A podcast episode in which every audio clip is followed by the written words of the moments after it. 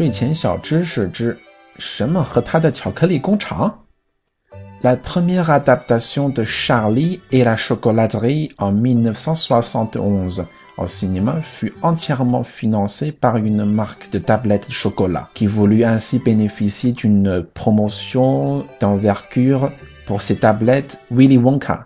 C'est d'ailleurs pourquoi ce nom apparaît dans le titre du film en anglais Willy Wonka and the Chocolate Factory。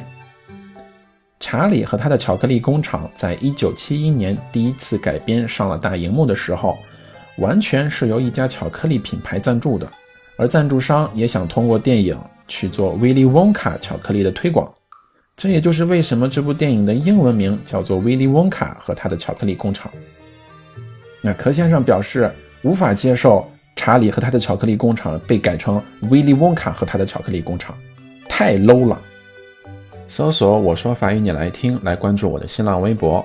另外，主播还有自己的淘宝店铺哦，在店铺里搜索“法国购物记”就可以了。